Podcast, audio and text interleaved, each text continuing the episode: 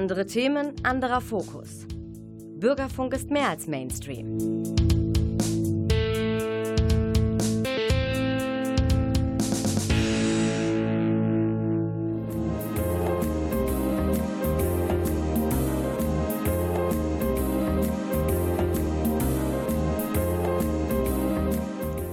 Der Lesewurm. Neues vom Buch- und Hörbuchmarkt.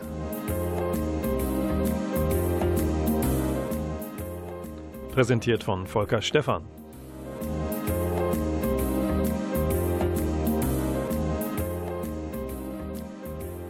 Ja, der Lesewurm sagt Hallo in seiner September-Sendung. Freut sich, dass ihr alle wieder mit euren Lauschern am Radio-Empfangsgerät seid.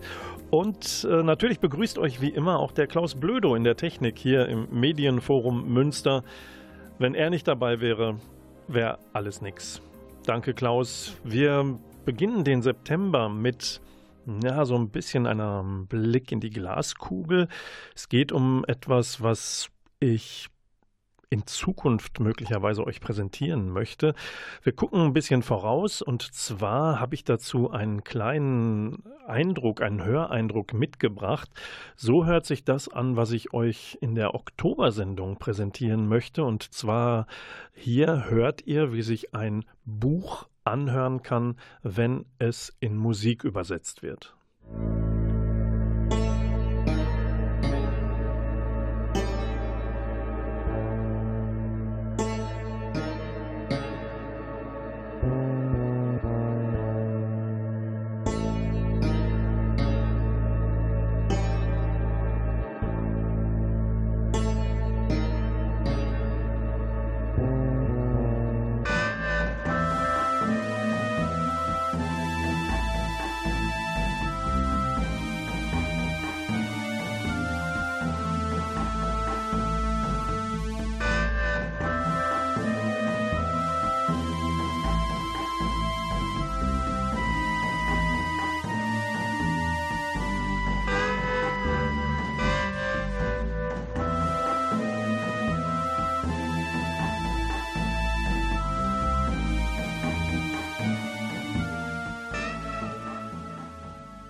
Weiß nicht, wie es euch geht. Das ist eine Art Soundtrack. Das, äh, man fühlt sich ein bisschen auf den Rummel vielleicht auch entführt.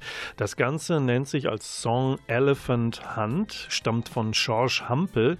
Und das Besondere an dieser Musik, sie erscheint auf dem Album Jaguar.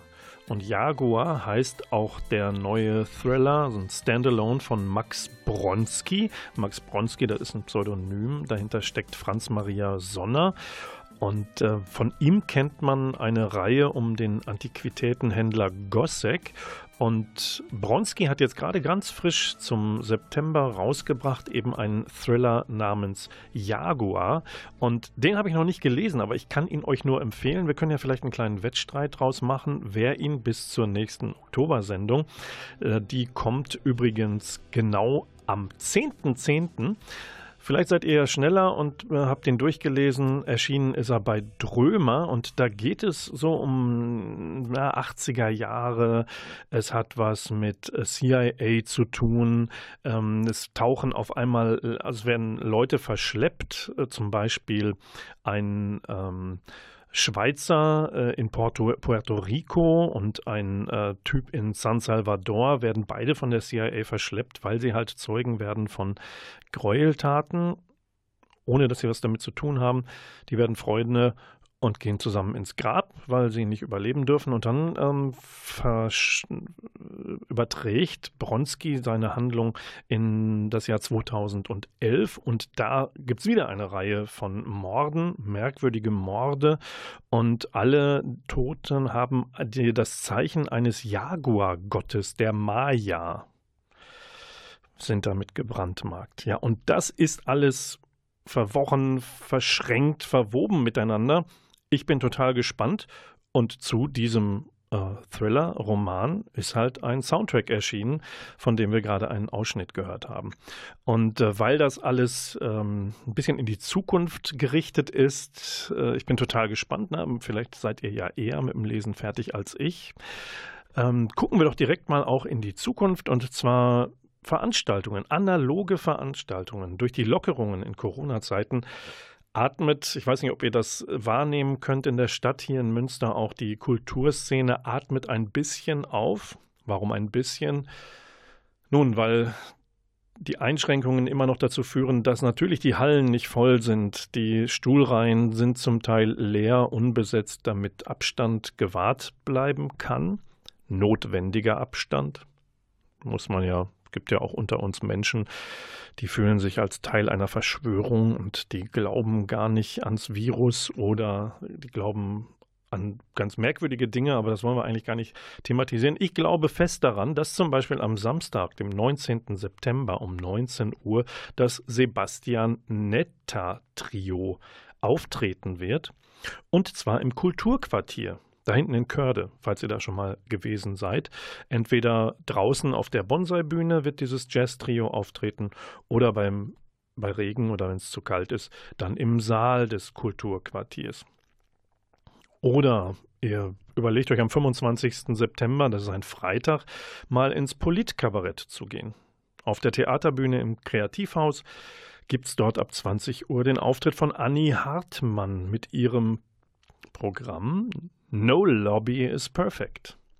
Oder aber, was ich euch sehr ans Herz legen möchte, ist, in der Zeit vom 16. September bis zum 11. Oktober gibt es das erste Literatur-Film-Festival. Münster.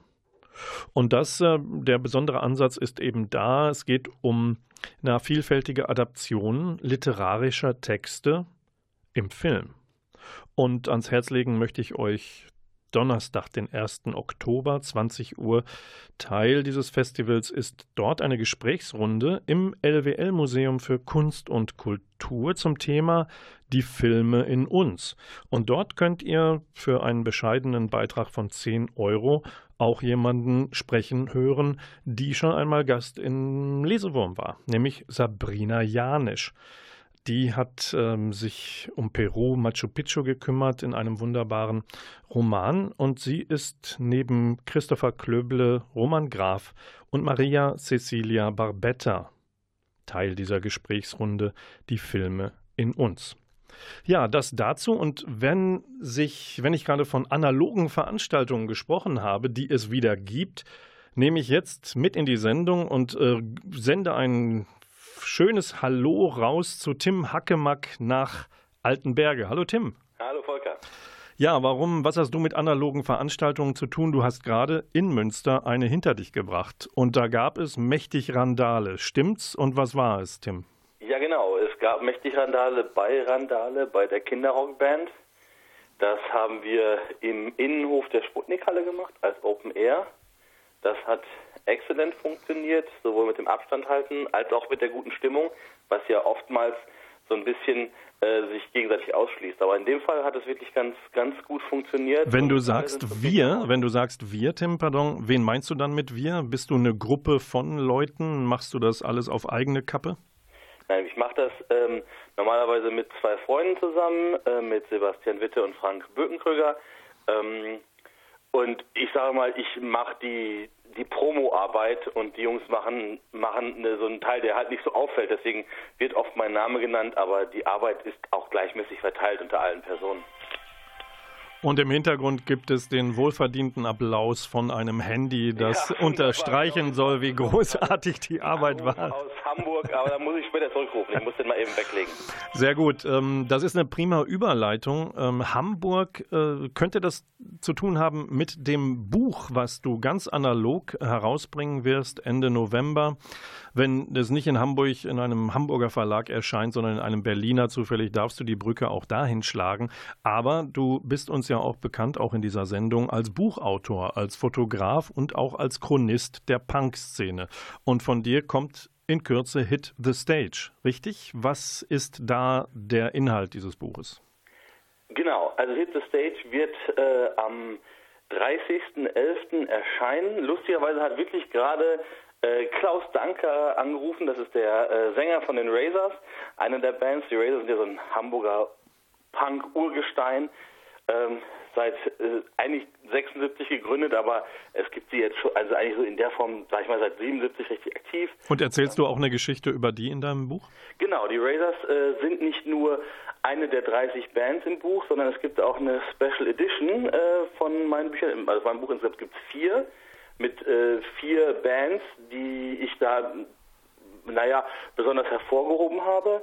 Ähm, aus verschiedenen Gründen. Dazu gehören die Razors aus Hamburg und ähm, es läuft für das Buch jetzt gerade schon der Vorverkauf und in dem Fall werden jetzt zum Beispiel im Fall der Razors Edition wird mein Anteil, also das Autorenhonorar von dem Buch ähm, und auch ein bisschen mehr direkt an einen Club in Hamburg gespendet, an das Monkeys Music Club heißt der, ähm, weil einfach die Clubs momentan natürlich große Probleme haben und ich hoffe so ein bisschen äh, das unterstützen zu können. Was nützt mir ein Buch über Konzerte, wenn es irgendwann keine Läden mehr gibt, in denen die stattfinden können? Ja, Tim, wir kennen dich hier in Münster auch ähm, durch deine karitative Ader. Du hast ja Plattenladen für einen Tag zum Beispiel gemacht. Da war der Hintergrund, glaube ich, die Seenotrettung im Mittelmeer. Äh, wie leicht fällt es dir, auf das, was von deinen Büchern abfällt und was eigentlich ja auch so eine, so eine ähm, materielle, eine monetäre ähm, Lohn für deine Arbeit ist, für das, was du da tust, äh, zu verzichten. Wie einfach ist das? Ich sag mal so, natürlich ist die Gewinnspanne in, in dem Bereich, in dem ich mich bewege, ähm, nicht so hoch. Das sage ich auch ganz, ganz ehrlich so. Es geht da jetzt nicht um riesengroße Summen, aber das, das äh, brabbelt sich schon, je nachdem. Ne, es ist jetzt kommt, glaube ich, wahrscheinlich erstmal eine Auflage von 1200 Büchern. Ähm, und es, es kommt schon was zusammen. Für mich persönlich ist die Situation so, dass ich einen äh, sicheren Job habe. Meine Frau hat einen sicheren Job, äh, sehr krisensicher. Das haben wir jetzt in der Pandemie gelernt. Ähm, das heißt, wir haben, wir müssen auf nichts verzichten. Ähm, aber für mich ist es halt wichtig, dass naja, man dann schaut, was man, äh, was man machen kann für andere, weil das jetzt nun mal ich das auch ganz klar als Krisensituation sehe. Und in diesem einen Fall ist es dann halt ähm, sind es die Clubs, da ist das äh, Monkeys Music Club und das SO36 in Berlin, das auch ähm, von der Special Edition von Agnostic Front halt ähm, profitiert, den, den, das Geld bekommt. Und äh, in den anderen Fällen, es gibt noch eine Special Edition von Dritte Wahl und von Discharge. In den Fällen geht das Geld an United for Rescue, wiederum an die zivile Seenotrettung, weil das halt doch immer noch auch für mich eines der wichtigsten Themen der letzten fünf Jahre gewesen ist und geblieben ist. In dem Buch geht es äh, vor allem um das Leben auf Tour. Du kommst mit einer ganzen Latte von Fotodokumentationen rund um die abgebildeten 30 Bands, wie das Leben unterwegs on the road so ist. Bist du denen allen hinterhergefahren? Sind das zu 100 Prozent deine Fotos? Und äh, wie viel Jahre Arbeit steckt eigentlich in diesem Buch? Also ähm, ich bin den meisten hinterhergefahren und es sind 99 Prozent meine Bilder. Ähm, es gab aber bei der einen oder anderen Band halt dann mal einen Mitgliedswechsel, äh, genau zu der Zeit, als die Pandemie losging. Ähm, und so konnte ich die letzten acht Konzerte so ungefähr, die ich besuchen wollte, nicht besuchen, nicht machen.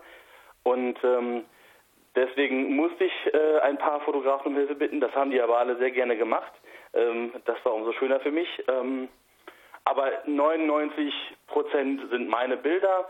Und ähm, ja, es geht wie gesagt um diese, dieses, diesen Rock'n'Roll-Traum, den so viele Leute immer leben und um die Realität, nämlich davon, dass man eine Stunde am Tag auf der Bühne steht, meistens, und äh, 23 Stunden aber zu füllen hat und 23 Stunden dann halt nicht mit seiner Familie oder mit sonst wem verbringen kann und die halt oft einfach auch irgendwie verplempern muss. Und das ist dann für viele auch eine bedrückende Situation. Und das ist dieser Rock'n'Roll-Traum ist, glaube ich, in den meisten Fällen nur dann lebbar, wenn man mit einem großen Nightliner unterwegs ist und wirklich viel Geld verdient und sich dann halt auch Auszeiten nehmen kann und sich umsonst nichts kümmern muss, außer den eigenen Auftritt.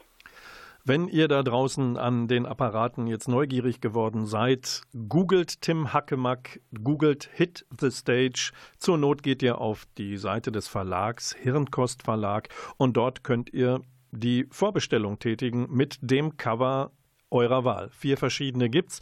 Tim, danke, dass du Teil unserer Sendung warst. Äh, in Nordrhein-Westfalen wird gewählt, so auch in Münster und Umgebung. Was würdest du dir für die Kulturszene wünschen? Eine letzte Botschaft an die Politikerinnen und Politiker der kommenden fünf Jahre in den kommunalen Parlamenten von dir? Ah, das ist Frage. Also, was ich mir wünschen würde, ist, dass einfach mal äh, die Augen aufgemacht werden. Die Veranstaltungsbranche ist mit die größte Branche in Deutschland, deutlich größer als die Autobranche, die Flugbranche, die alle ja schon Milliardenbeträge bekommen haben, quasi nachgeworfen haben, ohne dass sie überhaupt fragen mussten. Und man muss jetzt dahin gehen und muss gerade bei den solo-selbstständigen Leuten in dem Bereich, äh, die halt nun mal davon abhängig sind, dass Konzerte oder Messen oder sonst was äh, ver veranstaltet werden, abhängig sind, bei denen muss man ansetzen und da muss man jetzt erstmal ganz ohne großen Hintergrundcheck erstmal gucken, dass man hilft. Und in einem nächsten Schritt kann man das ja auch alles nochmal überprüfen. Das ist ja überhaupt kein Problem. Nur man kann halt jetzt nicht so eine Branche, in der, glaube ich, ich weiß nicht, 1,2 Millionen Menschen und noch viel mehr arbeiten, die kann man nicht einfach links liegen lassen und sagen, naja, die sind schon für sich selber verantwortlich, wenn man zeitgleich ähm, jeden möglichen Autohersteller, der uns noch vor zwei Jahren äh, mit seinem Diesel erpresst hat, jetzt sagt, wir stecken euch nochmal die Milliarden in den Hals. So funktioniert halt Demokratie nicht und so funktioniert das auch nicht, dass man vernünftig mit den Leuten umgeht. Tim, danke für dieses klare Statement. Viel Erfolg mit deinem Buch. Mach ordentlich Werbung für Hit the Stage und wir sprechen uns dann wieder, wenn das Buch raus ist und gucken nochmal genauer rein. Danke, dass du da warst. Bis demnächst. Vielen Dank dir, Volker. Und wir haben angefangen mit einem Song, der hieß, der stammte vom Album Jaguar. Was liegt da näher, als mit einem Album namens Panther weiterzumachen, Deutsch Panther? Das kommt von Pain of Salvation, schwedische Progressive Metal Band und wir hören den Titeltrack des Albums.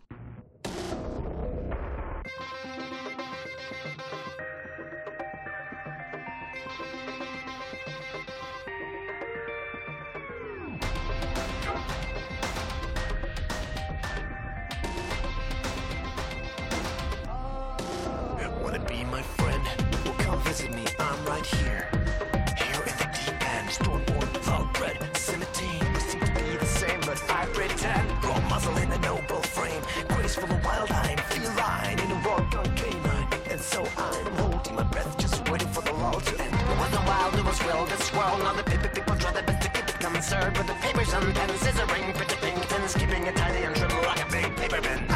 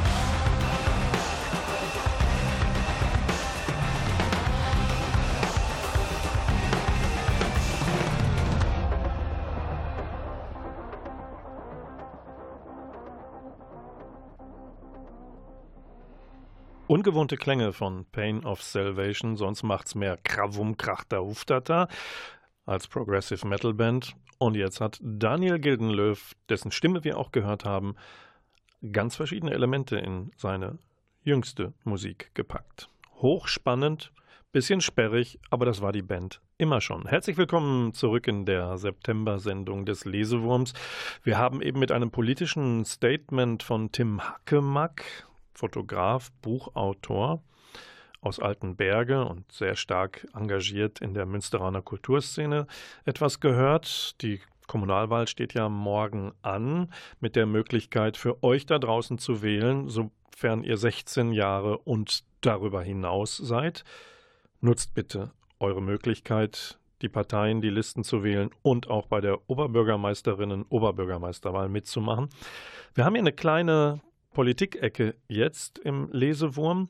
Und äh, wenn wir von Wahlen gesprochen haben, gerade in zwei Monaten, knapp zwei Monaten, ausgerechnet an meinem Geburtstag, entscheidet, entscheiden die Wählerinnen und Wähler in den USA darüber, ob dieser Mann mit dem unaussprechlichen, nein, mit dem aussprechbaren Namen Donald Trump eine zweite und dann wahrscheinlich, hoffentlich oder vielleicht doch keine zweite Amtszeit ausüben darf. Meine Leseempfehlung dafür ist der innerfamiliäre Blick auf Donald Trump aus der Sicht seiner Nichte Mary L. Trump. Die deutsche Übersetzung des Buches heißt Zu viel und nie genug wie meine Familie den gefährlichsten Mann der Welt erschuf. Erschienen ist dieser Bestseller, zudem hat er sich entwickelt in den letzten drei, vier Wochen bei Heine. Und das Besondere an diesem Buch ist, es ist die Nichte, die Psychologie studiert hat und Traumatherapie, Psychopathologie und Entwicklungspsychologie gelehrt hat. Und sie nimmt den Geisteszustand, die geistige Verfassung, die Art und Weise, sich zu geben, ihres Onkels auseinander und präsentiert uns das Gefährliche aus ihrer Sicht, das, wie Donald Trump denkt und wie er sein Denken in politische Aktivitäten überführt. Und sie warnt vor diesem Mann. Also nichts für Donald Trump-Fans. Wir gehen weiter zu einem höchst spannenden Buch, Andreas Wagner. Es ist ein Debüt, heißt Jahresringe und ist soeben erschienen bei Drömer. Es ist ein Roman über drei Generationen von 1946 bis 2018 zieht sich der Strang. Es ist ein Roman über Entwurzelung, Heimat, unmögliche und mögliche Liebe. Dadurch ein politischer Roman? Ja, ist er. Eindeutig. Der Andreas Wagner ist Schulsozialarbeiter, stammt aus Neuss, lebt in Köln mit seiner Familie und in, in seinem Debütroman beschreibt er den Hambacher Forst. Und kaum ein anderes Waldstück ist in Deutschland ja so politisch und symbolisch aufgeladen wie dieser Wald. Im Original, als noch keine Braunkohlebagger durchgepflügt waren, hieß der Großteil Bürgewald übrigens. Und dieser Bürgewald dient Wagner als Kulisse für die Familiengeschichte. Und die beginnt mit dem Auftauchen von Leonore. Das ist eine ähm, im Zweiten Weltkrieg, am Ende des Zweiten Weltkriegs Vertriebene aus Ostpreußen. Und die landet in der Nähe von Jülich, in einem heute nicht mehr an Ort und Stelle zu findenden Ort namens Lichsteinstraß. Dieser Ort ist halt weggebaggert worden der Roman erzählt ihr Leben, dann das ihres unehelichen Sohnes Pauls, als der heranwächst, und dann das aktuelle Leben der Enkel Sarah und Jan. Dieser Wald wird Leonore nach Ende des Zweiten Weltkriegs zur Heimat. Eigentlich der Wald und nicht das Dorf, in dem sie unterkommt, weil dort in dem Dorf ist sie eigentlich nicht wirklich willkommen obwohl sie wiederum die Tradition des dort gängigen Moppenbackens hochhält. Moppen sind ein typischer Lebkuchen. Und mit ihrem Sohn Paul wird sie im Laufe der Jahre umgesiedelt, als das Dorf für die Braunkohle geopfert wird. Und ganz am Ende des Romans stehen die Enkel, die Enkelin und der Enkel von Leonore, schließlich symbolisch für den Kampf um die letzten verbliebenen Bäume und für den Kampf um eine umweltfreundliche Zukunft, in der wir alle leben können. tolles Buch. Ich habe noch ein anderes, ähm, deutsche Geschichte. Ähm, wir nähern uns dem 3. Oktober. Ich habe mal etwas Älteres ausgegraben von Mike Brüggemeier. Das ist ein Musikjournalist. Der hat rausgebracht I've been looking for Frieden allerdings mit dem Untertitel Eine deutsche Geschichte in zehn Songs bei Penguin erschienen. Und wer da so einen, ja, ich sag mal, entspannten, aber durchaus analytischen Rückblick auf die deutsche Nachkriegsgeschichte sucht, der findet sie in diesem Sachbuch. Und so jedem der gut sieben Jahrzehnte hat Mike Brüggemeier einen Song zugeordnet. Teils sind das sehr bekannte Lieder, ne? I've been looking for freedom, das zum Mauerfall, ähm, dann aber auch teils unbekannte Lieder. Nichts tun ist das zehnte und letzte Lied in dem Buch und das stammt von einer eher unbekannten polnisch-deutschen Sängerin, Musikerin namens Balbina. Es ist ein Aufruf, dass wir etwas gegen, für den Frieden tun müssen und gegen das Nichtstun, uns aufraffen, gegen die Teilnahmslosigkeit äh, uns ja durchaus aktiv, äh, da aktiv werden. Und letztendlich sagt Mike Brüggemeier, wer nichts tut, sich langweilt und teilnahmslos ist, der opfert am Ende, wenn es schlecht läuft, die Demokratie. Und dann vielleicht noch ein Buchvorschlag zum Thema Deutschland in der Nachkriegszeit ist von Carmen Korn. Die wird auch unglaublich viel gelesen und hat jetzt rausgebracht Und die Welt war jung bei Kindler erschienen. Das ist die Fortsetzung nach dem Zweiten Weltkrieg der Jahrhundert-Trilogie, die sie 1912 an der Ostsee hat beginnen lassen. Und da ging es um zwei Freundinnen, Elisabeth und Gerda, die durchleben den Ersten und den Zweiten Weltkrieg. Und jetzt geht das Leben weiter in den Scherben, den die deutsche Großmannssucht hinterlassen hat. Ähm, alle wagen einen Neubeginn, darunter auch eine äh, Freundin oder eine, die Schwägerin von Gerda. Und diese Neubeginn siedelt Carmen Korn an drei verschiedenen Orten an. In Hamburg, da wo Elisabeth gelandet ist, ähm, die öffnet das Haus dort mit ihrem Mann für Vertriebene aus Schlesien. In Köln lebt Gerda, ihre Freundin, und deren Schwägerin zieht nach San Remo und sucht ihr Glück mit einem gut situierten Blumenhändler spannend geschrieben. Und das war die kleine Politecke im September Lesewurm und der schenkt euch jetzt eine weitere Musik. Und die kommt von einem brandneuen Album von der britischen Insel. The Pineapple Thief heißt die Band. Das neue Album heißt Versions of the Truth und der Song, den wir jetzt hören, heißt Driving Like Maniacs.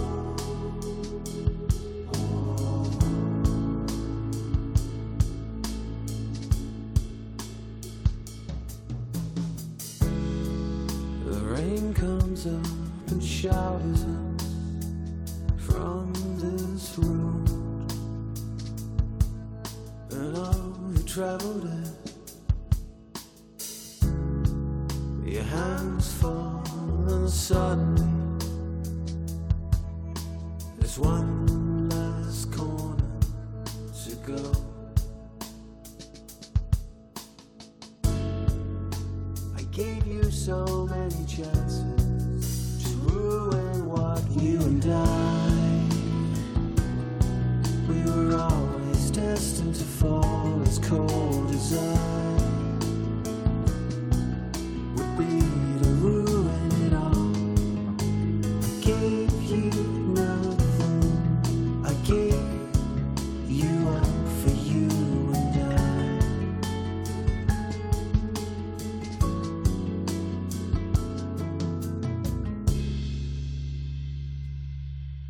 Wir sind zurück im Lesewurm in der September-Sendung und hören Neuigkeiten aus dem Buch- und Hörbuchmarkt, wie das so zur DNA dieser Sendung gehört. Und jetzt habe ich eine Reihe von kurzen Krimi-Tipps für euch. Wenn euch am Vorabend der Kommunalwahl in Münster noch nicht spannend, nervenaufreibend alles genug, äh, noch nicht Spannung genug drin ist, dann kommt jetzt vielleicht ein bisschen was dazu. Wir können zum Beispiel gucken auf das äh, bekannte Autoren, Thriller-Autoren-Duo Preston and Child. Die haben gerade rausgebracht Old Bones mit dem Untertitel Tote lügen nie. Erscheint bei Knauer. Und das ist ganz interessant, weil es ist ein Roman, ein Krimi, der begibt sich auf die jüngere Geschichte der USA, also der Einwanderer, geht zurück zunächst in die Mitte des 19. Jahrhunderts und heftet sich an die Fersen von Siedler-Tracks. Und da gab es einen, der endete nicht ganz so dolle, weil er in na, nicht so guten Witterungsumständen stecken blieb. Und nach und nach blieb den Menschen, die nicht weiterkommen konnten, nichts anderes übrig, naja, als das Fleisch von den Knochen ihrer Verstorbenen abzunagen. Ja, das ist alles tatsächlich soweit ähm, dokumentiert, da gibt es nichts dran zu rückeln. Und jetzt kommen Preston und Child und bauen da eine Geschichte drumherum, einen Thriller. Und zwar ähm, gibt es eine Archäologin und eine FBI-Agentin, die ähm, rausfinden wollen, gucken wollen. Zunächst die Archäologin kriegt den Auftrag, hey, ich weiß ungefähr, wo dieser Track gestrandet ist und da gibt es bestimmt ein Tagebuch und, und, und. Die machen sich auf und dann kommt eine FBI-Agentin dazu, weil bei den Ausgrabungen bleibt es jetzt rein, nicht eine rein zeitdokumentarische Arbeit, sondern es kommen dunkle Geheimnisse hoch. Und dann wird es gefährlich für die beiden Damen. Gefährlich wird es auch für den Automechaniker Roy. In Jo Nesbös neuem Thriller, nichts mit Harry Hole zu tun, heißt Ihr Königreich, bei Ulstein erschienen. Dieser Thriller steht für sich selbst also. Roy lebt in den norwegischen Bergen, als Automechaniker, wie gesagt, und ist soweit zufrieden. Das Problem ist, sein jüngerer Bruder Karl kommt zurück mit einer durchaus ansehnlichen Frau. Warum die immer ansehnlich sein müssen, weiß ich nicht. Auf alle Fälle ähm, hat sie ihre Reize und ist offensichtlich auch genau der Typ von Roy. Aber das Problem, was die beiden mitbringen, ist eigentlich ein anderes. Denn Roy und Karl haben früher ihre Eltern verloren. Scheinbar bei einem Unfall. Nur kommt so nach und nach hoch, dass Karl nicht so ganz unschuldig an dem Tod möglicherweise ist. Und Roy ist in der Zwickmühle, weil dieser Fall wird aufgerollt und er muss sich überlegen, auf wessen Seite er eigentlich steht. Ja. Dann haben wir noch von Petra Hammesfahr einen neuen Thriller, einen neuen Krimi, den ich euch empfehlen möchte. Und der heißt, der erscheint bei Diana Random House und äh, heißt Nach dem Feuer. Und das ist ein äh, Psycho-Thriller. Ähm, da gibt es so äh, schöne Zutaten, nämlich ähm, es gibt eine Frau, also eine, eine Tote, aber die wird von niemandem vermisst. Und es gibt einen reaktivierten Hauptkommissar Klinkhammer, der von äh, einer Kollegin um Hilfe gebeten wird. Und ähm, ja, zu der Geschichte, hm, das Feuer, also nach dem, nach dem Feuer, da geht es um ein Wohnmobil, ähm, das im, in Flammen aufgeht. Es gibt einen Jungen, der dem Inferno entkommt und der will sich aber wieder umbringen, der will in die Flammen zurück. Und äh, der sucht nämlich die, seine familiäre Vergangenheit und die ist nicht ohne. Und ähm, bei, der, bei der Aufklärung dieser Hintergründe ist er der Polizei keine große Hilfe, weil er seinen, er hat Angst. Er hat Angst um sich, er hat aber auch Angst um seine Mutter. Denn wenn die Polizei die findet, ja, dann, also seine Familie, deren Geheimnisse man eigentlich nicht kennenlernen möchte. Und der letzte Krimi-Tipp, den ich euch ans Herz legen möchte, der stammt von Bo Svernström. Das klingt so schön schwedisch, ist es auch. Bei Rororo erschienen Spiele, ein Thriller. Und da geht es um einen äh, neuen Fall für Hauptkommissar Karl Edson von der Reichsmordkommission in Stockholm. Und äh, das ist nichts für schwache Nerven, denn es geht darum, äh, Hintergründe aufzuklären, warum eigentlich Robert Lindström äh, so wütend war, dass er seinen besten Freund getötet hat. So. Und das schon als Elfjähriger. Nun, als Elfjähriger ist er aber nicht schuldfähig. Von daher ist er dafür nie verur verurteilt worden und hat sich in der Folge sehr zurückgezogen von allem und jedem, bis er von einer Journalistin kontaktiert wird und die nachweisen will, dokumentieren will, dass der eigentlich unschuldig ist. Blöd nur, dass gleichzeitig ein, ein junges Mädchen ermordet wird und da gibt es bestimmte Parallelen und damit sind schlafende Hunde geweckt. Ja, das waren die Krimi-Ecke für heute. Und nach der nächsten Musik, die wir hören, geht's dann in die Top 5 der Hörbuchcharts. Wir hören aber jetzt die nächste Musik und die kommt von Derek Sherinian. Der hat mal bei Dream Theater Keyboard gespielt auf einem Album und ist aber jetzt mehr oder weniger in der einen oder anderen Supergroup unterwegs, der US-Amerikaner. Hat jetzt wieder ein Soloalbum in der Pipeline. Das kommt in Kürze. Am 18. September heißt The Phoenix und daraus hören wir ein Buddy Miles Cover und da spielt Joe Bonamassa, der Blues-Gitarrero, die Gitarre dazu und der Song heißt Them Changes.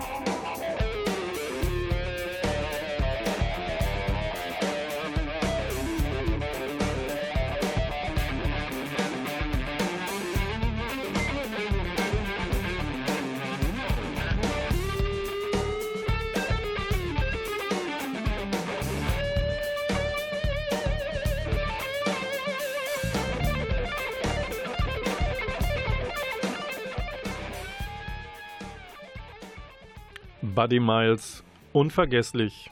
Derek Sherinian und Joe Bonamassa lassen ihn wieder aufleben. Die erste Liebe lebt wieder auf. Vielleicht nicht deckungsgleich mit euren Erfahrungen, aber zum Abgleichen durchaus lesenswert ist Sally Rooneys Buch, Roman Normale Menschen gerade bei Luchterhand erschienen und ist ein wunderbares Buch, ähm, hat sich äh, auf, der, auf den Inseln, auf den britischen und auf der irischen, wie Hulle verkauft. Und es erzählt die Geschichte eigentlich von gar nicht mal so unnormalen jungen Menschen namens Marianne und Cornell. Und die beiden wachsen ja in der Einöde Westirlands auf und ähm, kommen zueinander, aber er möchte das nicht so zeigen. In, die sind, die lernen sich, die verfallen einander, als sie also um die 18 sind, weil die dürfen schon ähm, ab zu Beginn des Romans Auto fahren und dergleichen. Ähm, Cornell möchte sich aber nicht mit ihr zeigen, weil sie nicht so der Hingucker ist. Hinterher wird sie aber durchaus als unglaublich schöne Frau beschrieben als wenn das wichtig wäre, aber es ist so Teil, er ist eigentlich, ähm, naja, der Schwarm von den beiden. Die kommen immer mal wieder zueinander, wollen wieder voneinander loslassen. Es ist on-off, es geht hin und her. Sie sehen sich mal monatelang nicht oder wochenweise nicht und kommen dann auch zu Studienzeiten wieder zusammen und entwickeln sich peu à peu auseinander. Und Mary Ann wird dünner, hat dann bestimmte ähm, sexuelle Vorlieben, die er nicht teilt, wo dann klar wird, so nah wir uns fühlen, so ähnlich wir auch sind, ähm, zu sein scheinen, wir sind halt unterschiedlich. Und das ist ein, ein sehr intensives, ein sehr liebevolles Buch, das diesen beiden Menschen über ein, zwei, drei, vier Jahre folgt. Sehr, sehr lesenswert. Ich hatte vor der Musik versprochen, dass wir zu Top 5 kommen in diesem Monat September, Top 5 Hörbuchcharts. Und äh, da rasen wir schnell durch auf Platz 5 im Argon Hörbuchverlag erschienen. Simon Jäger liest wieder mal Sebastian Fitzek Das Geschenk. Und äh, hier, hier geht es darum, dass ein Analphabet einen Hilferuf von einer Frau äh, an einer Ampel zu sehen bekommt. Aber was drauf stand, weiß er nicht. Er macht sich, er begibt sich allerdings dennoch auf die Fährte und versucht herauszufinden, was mit dieser Frau eigentlich war. Er ahnt Schreckliches und bei Sebastian Fitzek ist es durchaus so, dass dem dann auch so ist. Es ist ja kein Ponyhof, das, was Sebastian Fitzek so als Psychothriller schreibt. Wir haben auf Platz 4 äh, von Anne Freitag stammt aus Schwarzem Wasser. Das ist eine Lesung mit Monika Oschek, Stefan Kaminski und Timo Weißschnur. Und hier geht es darum, dass äh, die Gefahr in der Tiefe lauert. Und zwar ähm, kommt es zu einem Unfall einer Innenministerin, die mit ihrer Tochter Maya und dem Auto äh, in die Spree fällt. Und Maya stirbt und die Mutter auch. Ähm, allerdings wacht die wieder auf im Krankenhaus. Und ja, und äh, welches Geheimnis es da gibt und welche Hintergründe das verrät dieses Buch. Auf Platz 3 Hörbuch, auf die ähm, erschienen bei der Audioverlag übrigens. Platz 3 geht an Wolfgang Schorlau und Claudio Caiolo, Der freie Hund. Kommissario Morello ermittelt in Venedig. Und das Ganze liest Dietmar Wunder. Den kennt man aus diversen äh, Kinofilmen, unter anderem leiht er Daniel Craig, James Bond, seine Stimme. Und das ist eine wunderbare Geschichte. Der Kommissario Morello ähm, muss weg aus Sizilien, weil er sich mit der Mafia angelegt hat. Er kommt nach Venedig und erlebt dort gleich sein nächstes blaues Wunder. Auch dort ist die Mafia unterwegs. Es geht um Kreuzfahrtschiffe, es geht um schmutzige Geschäfte und er muss sie lösen in einem Umfeld, das ihn gar nicht mal so groß willkommen heißt, weil seine Kollegen waren selber scharf auf den Job, den er als Wechselnder bekommt. Auf Platz zwei ein unglaublich interessantes ähm, neues Buch von Sue Monk Kit, gelesen von Tanja Fornaro. Erscheint bei der Hörverlag als Download nur zu haben. Das Buch Anna. Und da geht es um nicht mehr und nicht weniger als die Geschichte von Anna. Ich war die Frau von Jesus von Nazareth. Eine sehr interessante Geschichte, was gewesen wäre, wenn Jesus tatsächlich eine Frau gehabt hätte. Und ähm, Sue Monk Kid hat auch die Bienenhüterin herausgebracht. Und jetzt kommen wir zu Platz 1. Bei der Audio Verlag erschienen ist Andreas Izquierdos Roman Schatten der Welt und das wird gelesen von Uwe Teschner und hier ist es eine berührende Geschichte von zwei Freunden, Jungs, die auf eine auf ein Mädchen treffen, die es faustdick hinter den Ohren hat. Wir sind im Ost, in Westpreußen im Jahr 1910, bevor der Erste Weltkrieg losgeht. Die Ständegesellschaft herrscht dort, die Unterschiede sind enorm. Die Jungs versuchen sich durchzuschlagen und das Mädchen auch. Und jetzt sehen, kommen wir, hören wir das erste Aufeinandertreffen von Karl, der ein Schneidersohn ist, und Easy, diesem Mädchen, die es faustig hinter den Ohren hat. Karl soll ein von seinem Vater hergestelltes Kleid überbringen an die Käuferin. Und was willst du von Frau Direktor Lauterbach? Ich habe ein Kleid für Sie. Ihr Blick senkte sich auf das Paket, das ich unter dem Arm trug. Du kannst es mir geben, antwortete sie kühl und hielt fordernd die Hände vor. Dir? Äh, nein, das geht nicht. Natürlich geht das, ich bin Ihre Tochter. Du, äh, Sie sind Ihre Tochter? Jetzt war es an mir, sie zu mustern. Ihr Wintermantel war solide, aber weder besonders elegant noch neu. Der Saum ihres Kleides, den ich darunter erkennen konnte, ließ auf ein Alltagskleid von passabler Qualität schließen. Ihre Schuhe schienen mir arg strapaziert, aber gut gepflegt, und auf dem Kopf trug sie einen einfachen Hut, Alltagsware. Nun, was ist? Ich, äh, es ist besser, ich gebe es Frau Direktor persönlich. Bevor ich an ihr vorbei die Stufen hinaufspringen konnte, hatte sie mich wieder am Arm gepackt und antwortete bestimmt meine Mutter ist nicht da. Entweder du gibst es mir oder du kommst noch einmal wieder. Aber sie erwartet doch das Kleid, protestierte ich. Das Kleid ja, aber sicher nicht dich. Wieder dieser ungeduldige Ton. Ich wusste nicht, wie die Tochter einer Frau Direktor aussah. Ich war noch nie einer begegnet, aber ich war mir ziemlich sicher, dass sie genau so klingen musste wie das Mädchen hier vor mir. Kurz und gut, ihr Auftreten schüchterte mich ein. Soll ich meiner Mutter sagen, dass sie ihr Kleid heute nicht bekommt, weil der Schneidersjunge zu faul war, es ihr zu bringen? fauchte sie. Aber ich hab's doch bei mir. Ja, aber sie ist nicht hier, und wenn sie wiederkommt, wird das Kleid nicht da sein. Kennst du meine Mutter? Ich schüttelte den Kopf. Möchtest du sie kennenlernen? Die Warnung war unüberhörbar. Für einen Moment stand ich unentschlossen da. Dann gab ich nach und überreichte ihr das Paket. Mit freundlichen Empfehlungen meines Vaters. Dem anderen Karl Friedländer stichelte sie. Du, äh, Sie werden es Ihrer Mutter geben? fragte ich vorsichtig. Sie lächelte nur. Auf Wiedersehen, Karl Schneiders Sohn. Ich verzog mich schnell. Dieses Mädchen war mir über, und ich wollte mich keine weitere Sekunde ihrem Spott aussetzen. Das ist das Aufeinandertreffen von Easy und Karl in Schatten der Welt, dem Gewinner der Hörbuch Top 5 Charts im Lesewurm des Monats September. Die Kinder werden älter und der Erste Weltkrieg reißt diese Dreierbande, die, ähm, aus, die, die es wird, auseinander und äh, dennoch versuchen sie Kontakt zu halten. Ja, das war der Lesewurm im September. Wir hören uns wieder im Oktober am 10.10. .10. um 20.04 Uhr. Bis dahin sagen Tschüss, bedanken uns für eure Aufmerksamkeit. Der Klaus Blöde in der Technik und Volker Stephan am Mikrofon. Tschüss.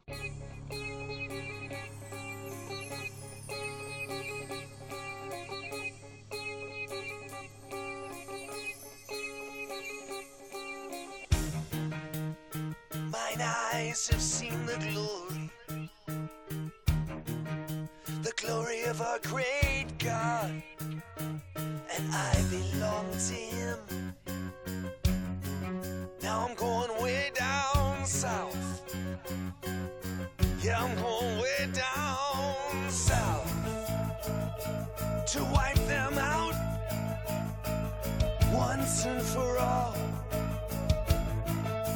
Once and for all.